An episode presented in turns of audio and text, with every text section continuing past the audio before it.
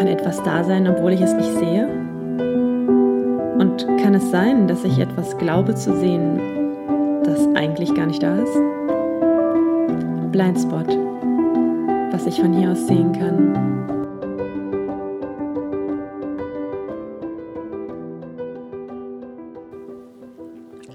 Gestern habe ich eine Passage in einem Buch gelesen, die mir super gut gefallen hat und die ich unbedingt mit euch teilen möchte.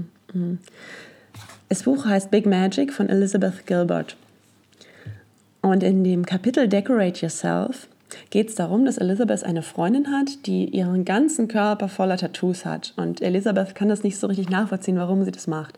Und dann fragt sie sie also, um, ähm, how she could allow her body to be marked up so casually with permanent ink. Und die Freundin antwortet, mm, Oh, but you misunderstand. It's not permanent, it's just temporary. Und in dem Moment denkt Elizabeth vielleicht, also ein bisschen verwirrt, okay, hat sie vielleicht Henna benutzt oder ist es gar nicht ähm, permanent? Und fragt sie dann, okay, also heißt es, deine Tattoos sind nur vorübergehend? Und dann lächelt ihre Freundin Aline und sagt, nein, Liz, meine Tattoos sind permanent, aber mein Körper ist nur vorübergehend. Und genauso ist deiner. Und wir haben nur eine kurze Zeit hier auf dieser Erde. Also habe ich entschieden, dass ich diese ja, so spielerisch wie möglich verbringen möchte und dass ich mich dekorieren möchte. So decorate yourself. I love this so much, I can't even tell you, um, schreibt uns Elizabeth dann. Und sie beschreibt das noch weiter, das finde ich sehr schön, deswegen lese ich es direkt so vor. I also want to live the most vividly decorated temporary life that I can. I don't just mean physically, I mean emotionally, spiritually, and intellectually. I don't want to be afraid of bright colors or new sounds, or big love, or risky decisions, or strange experiences, or sudden changes, or even failure. Mind you, I'm not going to go out and cover myself with tattoos, but I am going to spend as much time as I can creating delightful things out of my existence because That's what brings me awake and that's what brings me alive. So schön.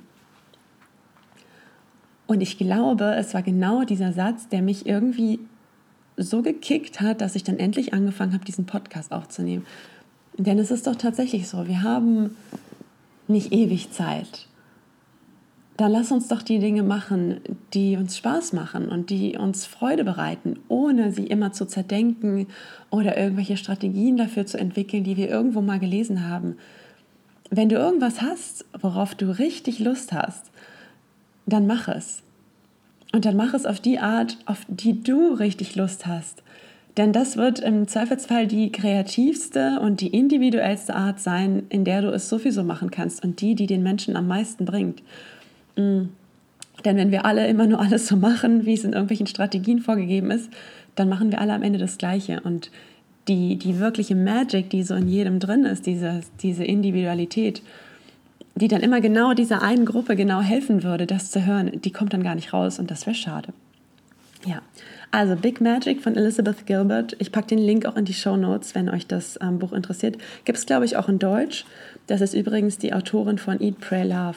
Ja, wenn ich da noch mal was anderes Schönes drin finde, finde ich auf jeden Fall, dann erzähle ich euch davon.